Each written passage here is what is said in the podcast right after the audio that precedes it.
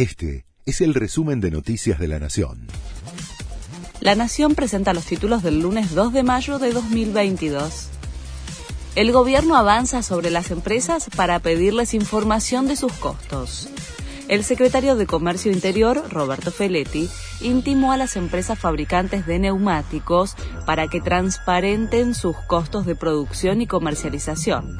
El requerimiento, para analizar los aumentos de precios en el sector, fue enviado a las firmas en el marco de la ley de abastecimiento. Una low cost va a la justicia para no subir sus tarifas. La aerolínea Flybondi presentó ante la justicia una medida cautelar contra el decreto del gobierno por el que se volverán a aplicar bandas tarifarias en los pasajes aéreos de cabotaje. La empresa argumenta que de establecerse un precio mínimo obligaría a aumentar los precios y perdería pasajeros. Nancy Pelosi viajó sorpresivamente a Kiev la presidenta de la Cámara de Representantes de Estados Unidos sostuvo un encuentro con el mandatario ucraniano Volodymyr Zelensky.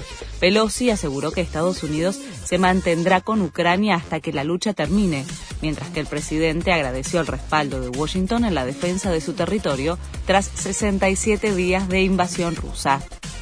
Volvió el Quilmes Rock con los shows más esperados. 120.000 personas concurrieron al festival este sábado y domingo en Tecnópolis, donde brillaron en el escenario Divididos, Gorilas, Nati Peluso y Catupecu Machu entre los destacados del fin de semana. El regreso exitoso alimenta la posibilidad de que haya una nueva edición el próximo año. Clausuraron el predio del Club Deportivo Español es porque se desarrollaba un campeonato de penales que ofrecía dinero y autos de alta gama como premio, que no contaba con autorización y además estaba abierto a apuestas clandestinas.